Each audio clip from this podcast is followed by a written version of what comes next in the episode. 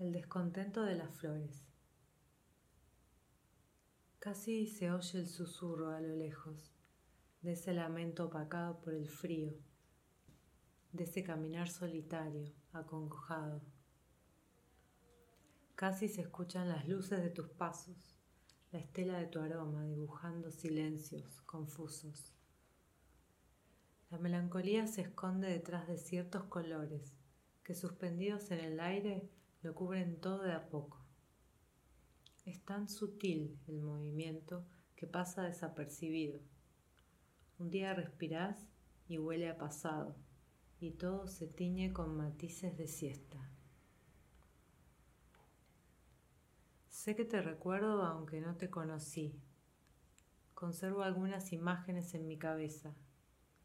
Dejé de preguntarme si sucedieron o me las inventé. Cierta nebulosa las recubre, como una bruma saliendo despacio de una taza de té. Lo cierto es que en medio de esta soledad pegajosa, tu ausencia me acompaña. Armé un rinconcito con muebles y otros objetos tuyos que me traje sin dudar. Un sillón que me mira. No me animo a sentarme en él por temor a aplastarte, a escuchar algún quejido capaz una risa. ¿Cómo habrá sido el sonido de tu risa? Una mesa ratona del patio. Le puse unos lirios blancos y unas vasijas. Colgué la tela con arcos en el fondo, la que estaba olvidada en ese cuarto donde seguro dejabas todo lo que no querías tirar. Miro siempre ese rincón que instalé al lado de la puerta de entrada. Sé que hay algo en esas telas, en sus texturas, en cómo suena mi mano al rozarlas. Hay algo que no se puede decir con palabras. Condensa muchas sensaciones, tiempos y estados. Y es en esa sumatoria sin nombre donde encuentro algo mío. Respuestas, lazos, abrazos, calma. Empecé a fotografiarlo en diferentes momentos del día, con luces diversas. Pienso seguir haciéndolo a lo largo del año, ver cómo se modifica en verano, cómo cambia mi mirada.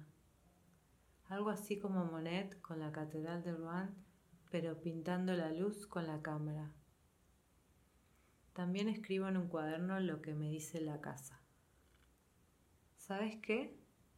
Las flores me gritan, se quejan cansadas de ser condescendientes, de mantenerse alegres solo porque son flores. Las flores se quejan cansadas, se desquitan por no dejarlas en la tierra con sus bichos, la humedad y la lluvia. Las flores explotan sin hacer el mínimo sonido, solo estallan sin más, como papel picado sin fiesta. Violetas, lilas, verdes y rosas vuelan por el aire, prefiriendo decidir ellas mismas cuándo morir prefiriendo divertirse con toda su energía por última vez a esperar pasivas, suspirando en un florero, viendo cómo se marchita el tiempo.